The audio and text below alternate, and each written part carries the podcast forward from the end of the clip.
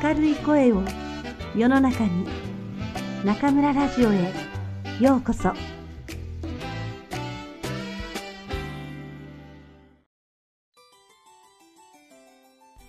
小さいももちゃん松谷美代子。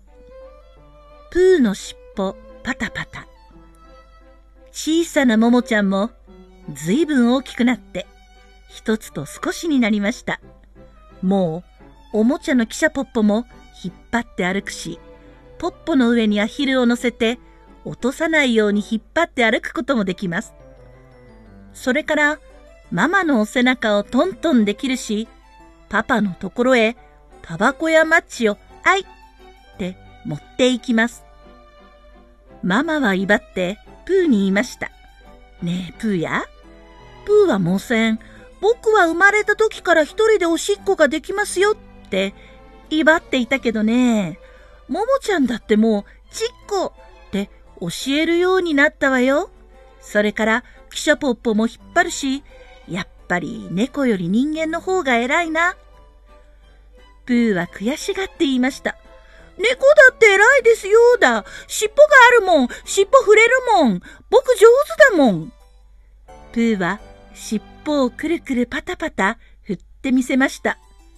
ね、ももちゃんにはできないでしょ？さてプーは、ももちゃんのママとそんな話をしたので、これは一つ利口なところを見せなくちゃ、と考えました。尻尾くらいじゃあんまり威張れませんからね。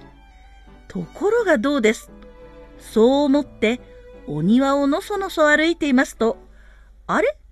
どこから来たんでしょう？美味しそうなネズミが目の前を歩いていくではありませんか。それも、ただのネズミじゃなくて、お砂糖みたいに真っ白なネズミです。プーは夢中で跳ね上がると、白いネズミをくわえ、ママのところへ駆け出しました。あーうー。プーは駆け回りながら威張って泣きました。どうですママ、猫って偉いでしょ？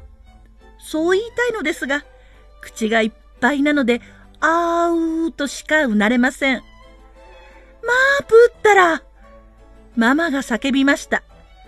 プーはママの周りを駆け回り、とうとうくたびれて、ちょっと白いネズミを下へ下ろしました。一つゆっくり褒めてもらおうと思ったんです。ところがママは、あっという間に白いネズミをつまみ上げ、手のひらへ乗せてしまいました。かわいそうに、白いネズミじゃないの。ブルブル震えて、よしよし、よしよし。ママは白いネズミをそっと空っぽの小鳥のかごに入れてやりました。そして言うんです。さあ、ここなら大丈夫よ。にゃーん、あーん、えーん。プーはがっかりして泣きました。あー、あんまりです、あんまりです。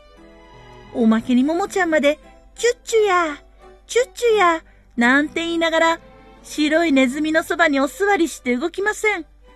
そして、コッペパンをむしってはカゴに突っ込み、むしってはカゴに突っ込み、とうとうみんなチュッチュにやってしまいました。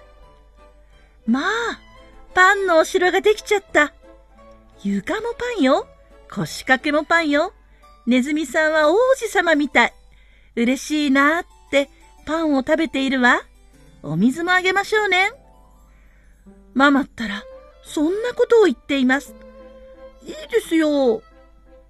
僕の取ってきたネズミなのに、取っちゃってさ。ありがとうとも言わないしさ。お利口ねとも言わないしさ。誰も僕のこと考えてくれないんですからね。パンもくれないしいいですよ。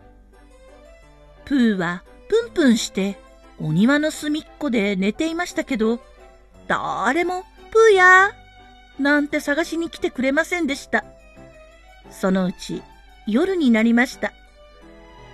プーはあんまりお腹が空いちゃったので、お家へ帰ろうかな。でも僕、怒っているんだから、帰るのやめて、じっとしていようかな。なんて考えていますと、プーや、プー、そんなとこでどうした？って声がしました。ももちゃんのパパが帰ってきたんです。にゃーんプーは嬉しくて嬉しくて、パパの足にくるくるじゃれました。一緒に家の中へ入ると、ママが言いました。パパ、プーがね、白いネズミをお家へ連れてきたの。ほら、かわいいでしょ？そりゃあ偉い。パパが言いました。普通の猫なら食べちゃうのに、偉いぞ、プーは。それを聞くとプーは、もっと嬉しくなって、パパの膝に飛び乗りました。ああ、大好きなパパ。パパなら僕のことちゃんとわかってくれるんだ。パパ、見て、僕尻尾を上手に触れるよ。尻尾パタパタ。プーは尻尾をパタンパタン振りました。尻尾パタパタ。ももちゃんも喜んで手をたたいて叫びました。プーはもう嬉しくてお腹のすいたのも忘れ、尻尾をパタパタ振り続けました。